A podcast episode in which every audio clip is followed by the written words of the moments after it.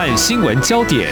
焦点时事探索、两岸互动交流，请听中央广播电台新闻部制作的《两岸 ING》。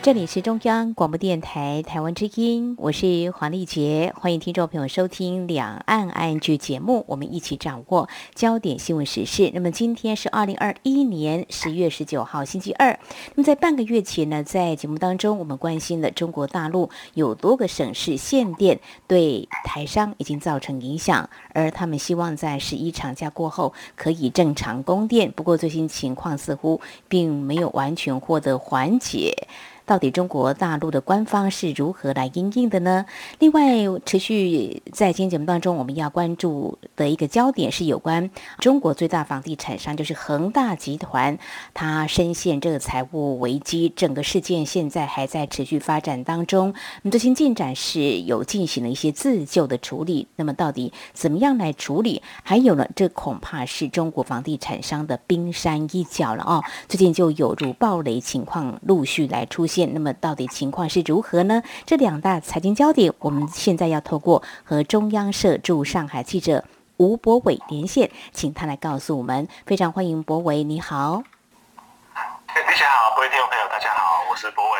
好，博伟，我们在。前次的连线当中谈到，你到了江苏昆山，就是我们台商聚集人数比较多的地区，就是在九月底的时候。那么有些台商就受到限电之苦哦。那他们应应方式大概是，呃，先调整一下休假，刚好碰到十一长假就先休假嘛哦。那等待十一长假过后，看能不能够恢复正常供电。而最近你再了解他们实际的情况，大致上有复工吗？就是他们可以有正常供电的这样的情况。吗？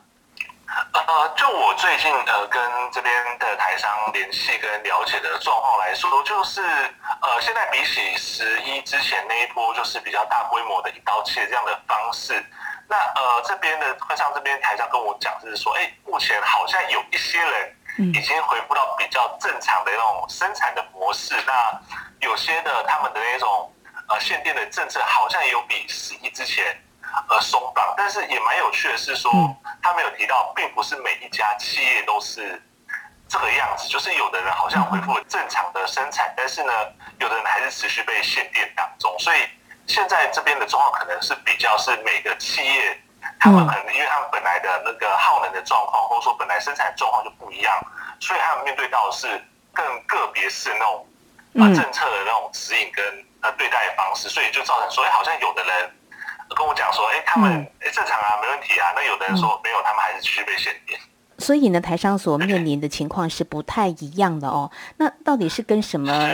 原因有关？可能也许当地的电是足够的，还是说跟他们是不是有进行所谓减碳，或是不是一个高污染？这个是有关的吗？之前我也有机会跟台商聊到这个问题。他说，其实前几年的时候，中国大陆就已经在鼓励了，就是企业是不是能够朝这个方向。那现在看来的话，就你所了解，跟这些台商来聊，为什么有些好像可以解除限电之苦，有些呢，嗯，还是没办法呢？对，呃，他们这其实，呃，台商他们也是有很多的不同的想法跟讨论啦，因为。大家面临的状况不一样，不过呢，就我的归纳或者说我听到这些状况，其实，呃，当然说，比他本来可能比较耗能比较低的一些产业跟一些台商，他本来在这一波就可能相对他受到限制就相对比较低一点，所以他可以相对更快的可以去复工。那另外一个就是有台商提到说，因为他们本来就有在呃企业里面用一些绿电的呃发电的方式，然后加上说他们过去的。耗能的那指标其实都控制的还不错，所以他们也是蛮早就被通知说，哎，其实是可以，嗯，恢复正常的发电这个样子。所以我会觉得说，可能在这一波里面，他们如果你自己比，比如说你自己的本来的能耗的状况，就是不是那种超很大型那种企业，嗯，那另外是你自己如果有提供能够做一些绿能发电的这一些企业的话，他们是会率先被松绑的。但是如果你仍然是那种比较大规模需要耗能跟呃，制造一些碳排放的这些企业的话，那可能就会被放在比较后面，就还持续去限制。所以其实现在看起来，可能就是做这样的呃分门别类，就是你如果自己能够有比较好的那种指标控制自己能够呃发展绿电的话，那可能会在这一波就先被呃逐渐的松绑。那其他的话，你可能就要相对更辛苦一点，要去调整你的那个产能跟分配这样子。哇，这听来限电是会是不同产业控制耗能不同情况松紧不一哦。我自己感觉是不是有某种程度有一些施压动作？哎，希望能够赶快转型使用这个绿能哦。所以未来，当然我们也可以来持续观察后续是否会加速有了一些产业的改变哦。不过务实来看，现阶段就算是过渡期，还是必须供电来。嗯，降低对产业的冲击啦，甚至影响到民生用电。这么说的原因也是我们关注限电的相关报道。除了博伟带来你第一手采访观察之外，我们也看到一些报道，就说，诶，中国大陆好像有些地方连这个路灯晚上都不亮了。那也有媒体报道说，东。北的地区前阵子限电，有民众强买蜡烛还囤货哦。那么现在呢，我们来看哦，这个天气大家感觉好像越来越凉，在台湾这几天，那东北呢应该是冷的哦。呃，就是用电需求恐怕会使电力供应更吃紧，就是供暖的问题哦。那上次其实我也跟我们聊到，就说民间发电意愿不是很高。因为煤炭跟天然气价格都上涨了哦。不过如果说政府收购价格如果有做一些微调，哈，倒也还好。那有调吗？比如说，呃，有没有要刺激一下，或是鼓励民间来多发电，来度过这段呃辛苦的阶段呢？哦，对，因为我们呃之前有提到说，因为他们对于那些民间的发电业者来说，就是嗯，发电现在已经不是一个呃比较有诱因的。的这样的一个工作嘛，因为每发一度电，你可能就是要赔更多，因为你的这些成本其实相对上升。对，所以其实我们呃前阵就看到了，就是呃中国官方这边呢，就是有诶讨论说他们他们发改委就是说要放宽这个所谓那种呃他们所谓的上网电价，就是这些中国的官方电网跟民间收购发电的这样的一个价格。那呃在前阵他们已经提出了这样子的所谓的改革方案，那我们也看到是说。像是比如说江苏的电力交易中心，他们在十五日的时候就宣布，所以他们电力的成交价格上调了十九点九四帕。嗯，那跟发改委规定的说我们放宽到二十帕，其实已经差不多了。所以这个状况，就是说这个政策一旦推出来之后，好像我们看现在看到的确是有鼓励了这些发电业者愿意去提供他们的呃本来这些发电的嗯能量，那透过这样子把。收购价格提高的话，他们的那个发电诱因目前看起来好像是有在上升，但是因为这个政策刚开始嘛，所以现在要长期来看，说呃这个状况到底大家呃会不会买单？因为毕竟我们都知道说，其实现在煤炭啊、天然气这些收购采购价格还是很高。那短时间内或许对于这些发电业者来说，呃把收购价格天花板打开之后呢，对他们来讲诱因呃增加。但是如果在源头这个地方，如果煤炭啊、天然气的这些价格还是高居不下的话，对，那可能还是会多多少少影响到发电的意愿啊。所以我觉得这可能就是源头跟尾端这个都要去做一些调控，然后我们要把时间拉长，长期来看，才能知道说这个政策到底有没有办法真的鼓励了民间的这样子的一种呃发电动机。不然的话呢，可能你看到说，哎，我们这边天花板打开了，但是楼地板如果这些煤炭价格持续把往上堆高的话，那对于发电业者来说，那个诱因好像就不是那么大了。嗯嗯嗯，对，这个是呃我们未来也可以再观察的一个部分哦。那对我们的台商企业来讲的话，当然会担心说，那这样会不会涨电价呢？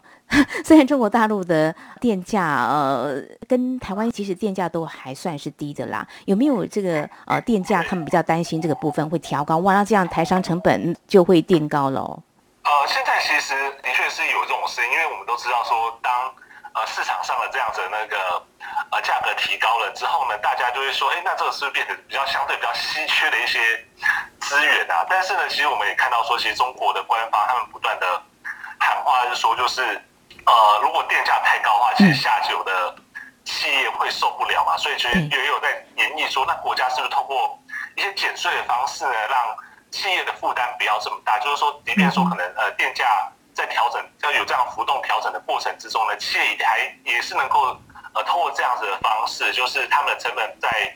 他们可以负担的情况之下，然后度过这样子的困境啊。不然的话，接下来像我们刚刚讲说，楼地板一旦打开之后，的的确收购电价呃的价格上涨，那也代表是不是接下来他们整个发电链上面的这些价格，嗯，都会顺着这样水涨船高。所以就是我刚刚讲到嘛，就是说呃整条链上面的状况，你可能都要去关注到，如说前面怎么样，中间怎么样，后面怎么样，那这样的话才让说哎前面的愿意发电，嗯，然后呃中段的这些业者他们。电力是他们可以能够负担的，他们能够去发电，这样就不会影响到下游的这些他们后来生产这些嗯呃产品。如果这样的话，那可能这些产品也会跟着一些提高。所以我觉得这真的是牵一发动全身的状况。没有错，前端、中端、后端呢，他们都应该要兼顾。如果说真的涨电价的话，那么在下游厂商他们要负担比较高的成本，那就用税减税的方式来做一些调整嘛。哦，呃，所以中国多省的限电目前看来可能还是持续的了。哦，我们看到一些报道，官方是下令确保煤炭要供给拼发电，不过。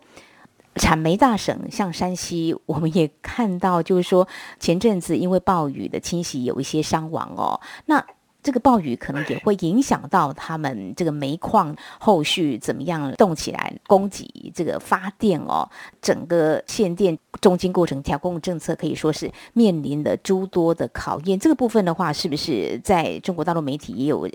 相当程度的关注？对，因为其实那一波。看到说山西他们官方是说大概有六十个煤矿的矿区是因为大雨封闭了嘛，所以其实在这样的状况之下，本来中国可能现在煤炭大家觉得已经不够，那那些产煤大省又没办法提供煤炭的这样情况之下，其实大家压力我觉得还不用到整个真的说缺少或什么之类，大家光大家想象的压力就已经蛮大，所以其实。呃，我们那时候也看到山西的呃当地的政府，其实很快，他们就是所谓的抢时间把这些煤矿尽量赶快恢复正常的生产之外呢，因为其实接下来就是秋季的汛期，所以他们前阵子也有发布了一些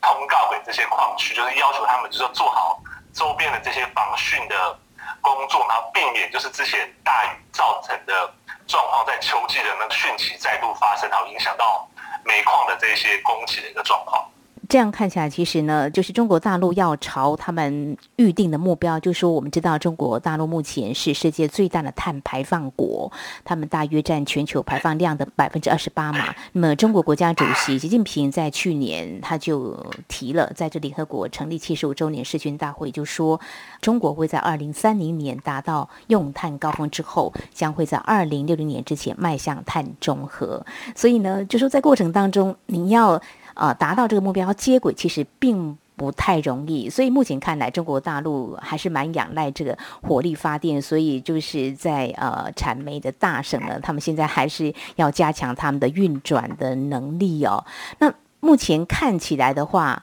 呃，就是挑战还蛮多的哦，呃。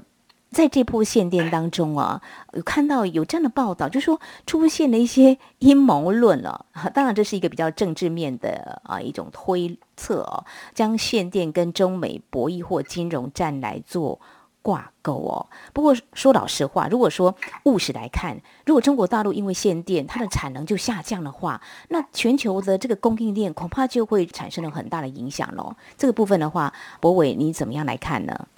呃，对，因为其实我们之前就有大家蛮多人在讲说这件事情，或者说呃，就刚刚那个提到这种阴谋论的部分，所以这个东西是不是跟呃中美的这样贸易战啊，或者说这样的一些国际形势是有关的？但是我觉得我们在这边会看到是相对更单纯啊，因为呃这些发电一旦不足的话，其实整个是直接是冲击到了呃中国的经济成长的这个部分，包括像是工业生产的部分嘛，那。中国公布了他们第三季的 GDP，嗯，那他们的确是持续在放缓，就是他们第三季的 GDP 只有四点九，是今年呃三季以来是最低的。那可以看到说，中国经济成长是在不断的放缓。那也有人在讲说，其实呃会放缓的原因，其中一个是因为受到限电政策的因素嘛，直接冲冲击到这个生产端的一些状况。所以其实我会比较认为啦，我还是会。站在一个比较持平，或者说我觉得没有那么复杂的状况，就是因为真的是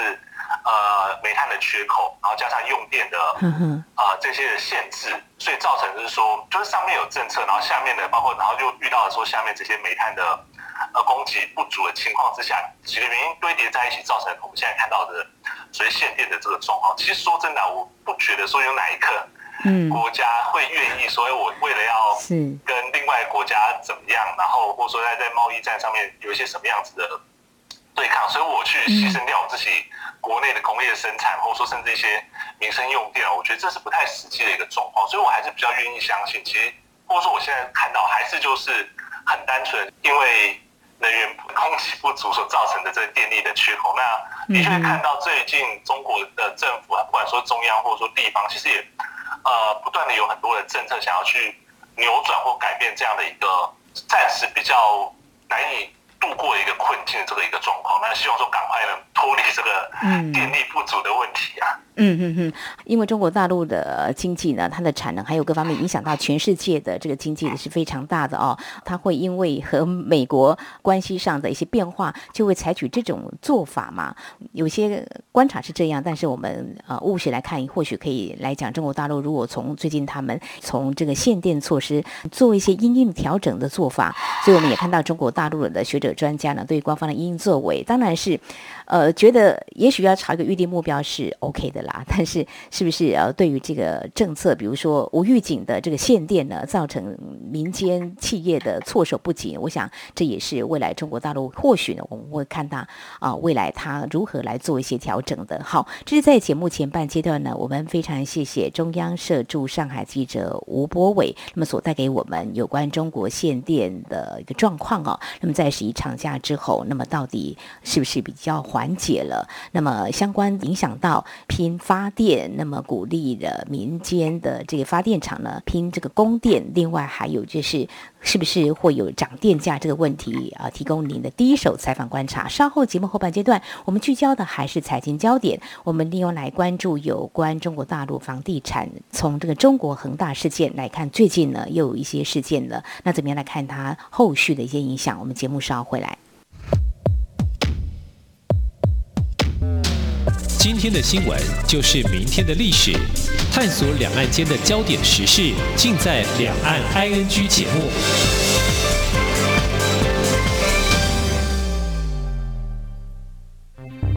大家好，我是奥运柔道国手杨永伟。柔道就是精力善用，就跟防疫一样，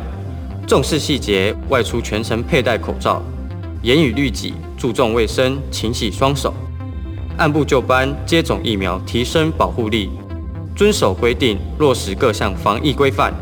请跟我一起团结抗疫，迎向胜利。台湾加油！有政府，请安心。以上广告由行政院与机关署提供。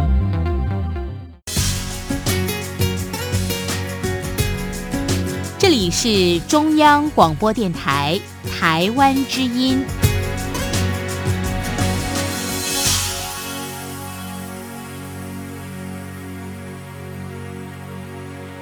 这里是中央广播电台听众朋友继续收听的节目《两岸居》，我们节目持续连线人在上海的中央社驻上海记者吴波伟。而接下来我们要来关心的一个焦点是中国的房地产。那么要从这中国恒大集团说起。我们知道它在一九九六年成立，那其实跨领域的产业的经营非常的多，在全国有两百多个城市都有呃像房地产之之外呢，我们知道有能源、汽车啦，还有体育、金融、健康、养老。那比较新的，我看到像在香港，他们也有一些资产啊。那对香港股市呢，也是有些影响。那么大股东兼主席就是他们的创办人许家印，嗯，在上周五呢，就将持有的五亿股恒大股份抵押给他的协力厂商，呃，另外也持续出售这资产。变现哦，那看起来他们是自救了哈。那中国大陆官方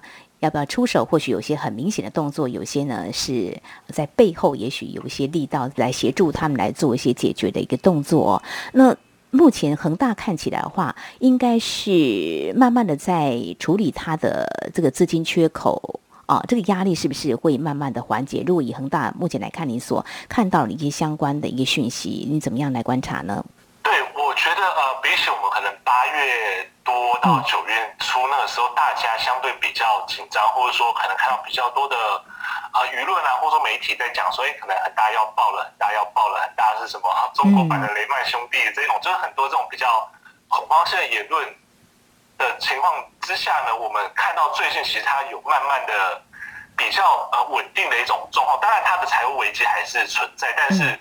看起来已经没有像当初那么的让人家紧张。包括像是中国投资人以及这些海外投资人，其实看到最近他们这一波的操作，其实相对心都比比较低一点啊。就是说，我们刚刚讲到，包括像是呃他们不断在出售这些资产啊，或者是说呢，其实我们有看到一些官方。这边呢，他们是有一些宣誓跟一些动作啊，就是当然不是说直接呃国家力量介入或怎么样，可是我们比如说像是看到了，在中国的央行其实也出来喊话，说哎，很大的状况是可以控制的。再的话就是，哎，最近他们卖资产的状况好像也是相对比较顺利一点，或者说都有一些比较进一步的成果啊，所以我觉得这个对于。呃，我们之前有讲过嘛，就恒大它面临到的是一种就是长期的资产没办法去应对短期债务的这样的一个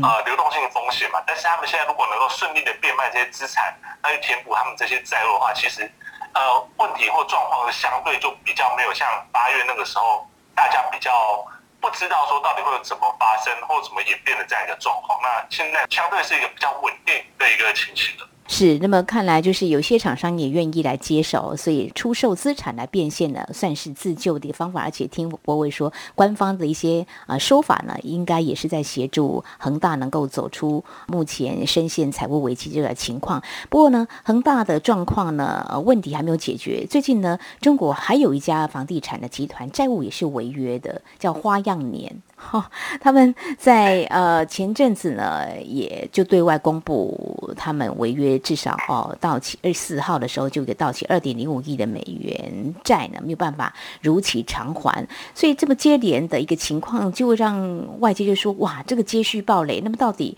还有多少家有问题？这个怎么样来看这个情况？就是说让他有秩序的把违约的情况通通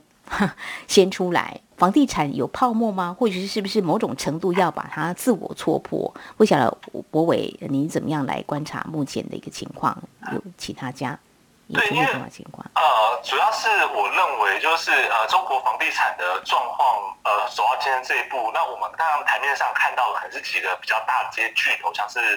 呃很大啦，或者说像我们最近看到这些花样年，嗯，他们诶面对到可能债务违约的这个情形，但是呢。实际上，我们把时间拉长，看到整个中国的这些房地产的，或许可能在这二三十年内这样快速发展的情况之下呢，其实大多数能够到现在有一席之地的这些呃地产业者啊，他们大概的发迹或者他们营运的模式都是差不多，就是杠杆开的非常的高嘛。那他们就是不断的靠借钱，然后去投资，然后再啊取得土地，然后再去贩卖他们的建物，或者说他们的。一些资产这样的状况去获利，对，那一旦呢，就是呃，中国政府，比如说我们提到说，像是他们去年开始到今年初的这个所谓三道红线的这样的政策下去之后呢，这些业者他们的确是马上面临到很资金没办法很快周转的一个情形，然后加上说这些放贷呃银行放贷这个情况呃相对更加严格的时候呢，这些业者就一定都会遇到嗯呃跟很大一样的状况，只是说。很大的规模是太大，那大家会先关注到很大的这个情形。但是呢，实际上在中国，呃，在这些的呃房地产业者或者说大家较出名的这些业者呢，其实多多少少我相信都面临到了呃程度不同的这些呃财务危机，只是说现在还没有被端上台面，或者说可能还是在一个相对可控的一个范围内。但是呢，到底这个是不是一个？现在进行式呢，我觉得是中国现在房地产业的现在一个现在进行式啊，所以呃，可能在处理恒大或者说花样年这种嗯哼大型企业的过程中呢，也会给这些中小型或者说这种比较中型的企业有一些警讯，说你必须去好好的处理你的这些债务，或者说你必须跟你的这些地方的政府啊，或者说当地一些机构有一些比较有序的方式去处理现在的问题，然后在它真正变成一个。难以收拾的问题之前，赶快把你本身的财务问题处理掉，这样子。中国大陆如果在处理恒大的一个呃做法呢，或许也是就像博伟你提到的，是不是也提醒相关的一些企业，如果债务违约的话，那么应该怎么样来做一些处理？不过呃，目前已经引发市场上动荡，在外媒有相当多的报道。我看到《华尔街日报》就说，野村控股的一些经济学家就说，随着中国建筑房市兴盛的最后阶段哦，开发商正面临一份惊人的账单呢，总额会超过五兆美元的债务。那么这一笔债务呢，做一下比较是二零一六年底的两倍呢，好像也在预告说还有一些暴雷会出现哦。呃，像这样的情况的话，这些房地产开发商目前出现这个财务危机或债务危机的情况，那是不是可想而知，就是一些机构会来调降他们的信评或各方面，可能对他们比较没有信心？对，因为我们其实也谈到最近的啊一些呃，诶这些机构，就是刚刚可能在那一波很大的时候，其实他们已经调降过一波了嘛。但是最近其实也蛮多的这些国际的这些信评机构，像是惠普他们这些机构呢，其实都有在讲说，他们是不是接下来可能还会有新一波的这些调整跟降降信评的这些状况。那这个状况就是我们呃看到说，哎，那很大的状况之后呢，后续引发大家关注这些其他的。呃，房地产业，那后来大家发现，哎这些房地产业好像也都真的有类似的，嗯，呃，这些财务的状况，或者说财务不健全的这些情况，那的确就会影响到投资人的信心。那相对就是这些信评机构呢，就会去调降他们各个，不管像是债券的一些信评，然后他们一些呃贷款的一些嗯信评，然后去示警说，哎，这几家的呃房地产业者可能也是有一些问题。那通过这样的方式，一方面我觉得刺激投资人啊，那一方面也是对这些业者去施压，就是说，哎，我们现在调降你的性品，然后可能会影响到你，哎，投资人对你的信心，那你自己是不是要去调整一个这样子的个呃状况，或者解决你目前当下这些问题哦？所以我觉得其实现在呃这些中国房地产业者，他们其实面对到就是一个还是中国官方的压力，嗯哼，呃，就这些政策的指引。那另外一方面就是来自投资人的压力，就是说，哎，那我如果你没办法好好处理你的呃财务问题的话，那我可能就调向你的性品，那投资人可能就不不愿意投资，那可能就是要呃抽手，那可能会对你的财务会造成更大的影响。那你要不要做？你要不要调整？那你就要看你自己，会有这样子一种。事情的意味存在，嗯嗯嗯，这个双重压力哦，就是要把这个企业经营导引到一个比较正确的道路上，就是不再是劣币驱逐良币，有哦不好的，即便是脓包也要把它挤出来。所以房地产其实在中国大陆到底能不能够倒？当然，目前从官方的动作还有企业他们尽量再次就应该是不会倒，否则中国大陆呃他们的这个税收呢可能也会受到很大的影响，当然也会冲击到这个经济。刚才我们提到的是限电。你看，从所公布最新的这个经济的成长率就已经趋缓的一个情况来看，啊，也告诉听众朋友这样一个外界的预测：中国大陆的经济成长，像牛津经济研究院就说，中国第三季 GDP 成长率原本从百分之五下调到百分之三点六，并且将中国二零二二年的经济成长预期从百分之五点八降到百分之五点四，这些都是啊，疫情限电或是房地产的这一波。的一个财务危机的波动所看到的。好，我们在今天非常谢谢中央社驻上海记者吴博伟，针对中国大陆局部地区进来限电情况并未缓解，还有房地产商呢财务危机接连暴雷，带来你第一手的采访观察。非常谢谢博伟，谢谢。